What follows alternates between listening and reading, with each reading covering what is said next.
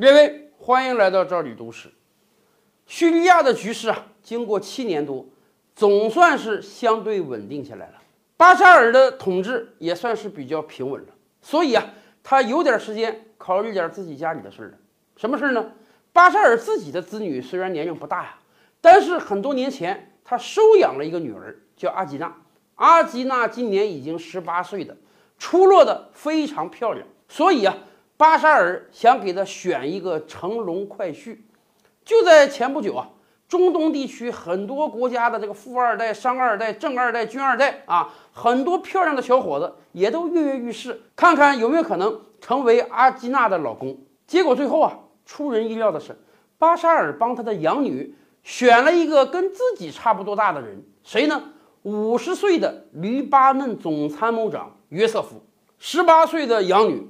嫁给五十岁的外军总参谋长，年龄的鸿沟当然是很大的。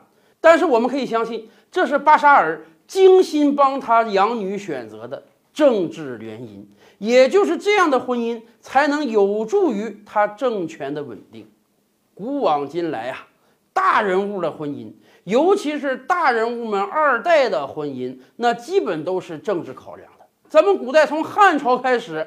公主都要嫁到匈奴去，为了和亲啊，为了防止北方少数民族攻打过来呀。其实，政治联姻这个事儿，谁玩的漂亮呢？袁世凯玩的漂亮。袁世凯一方面通过政治联姻达到了自己的目的，另一方面没动用自己的子女。怎么说呢？咱们知道啊，北洋有三杰：龙虎狗、王世贞、段祺瑞和冯巩的爷爷辈儿冯国璋。北洋三杰在袁世凯取得政权的过程中啊，都出了非常大的力。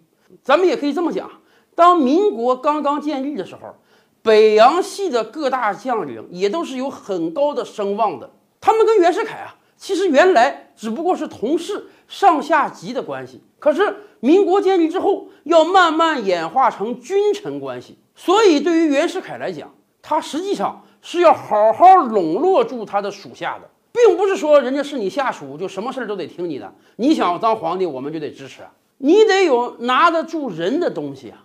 所以袁世凯也想到了联姻，王世贞先甭管了，因为王世贞忠于前清啊，他对这个满清退位啊是非常不爽的。所以民国刚建立的时候，王世贞基本是个半隐退的状态。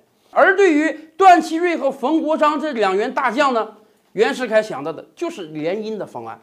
首先，袁世凯有一个干女儿张佩衡，是袁世凯表亲家的孩子，常年跟他们一起生活，也被袁世凯的大老婆于氏认作了干女儿。所以，袁世凯第一次做媒，就把他的干女儿张佩衡嫁给了段祺瑞。段祺瑞这面解决了，冯国璋怎么整呢？冯国璋年龄也不算小啊，你要说真把自己女儿嫁过去，袁世凯也觉得有点这个不舍得。哎，您别说，他找了另外一个人。袁世凯当年啊，自己家中女眷特别多。你想，他光姨太太就有九房，再加上女儿，这十几个人呢。为了让这些女眷啊学点科学文化知识，所以袁世凯精心挑选了一个女性的家庭教师，叫做周翟。这个周翟当时也算是一个京城名媛，跟袁家人关系处得特别好。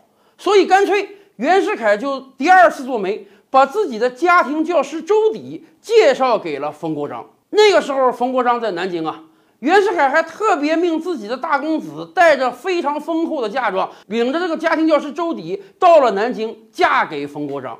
所以啊，袁世凯就是用一个干女儿加一个家庭教师，牢牢地笼络住了北洋这一虎一狗两个最重要的大臣。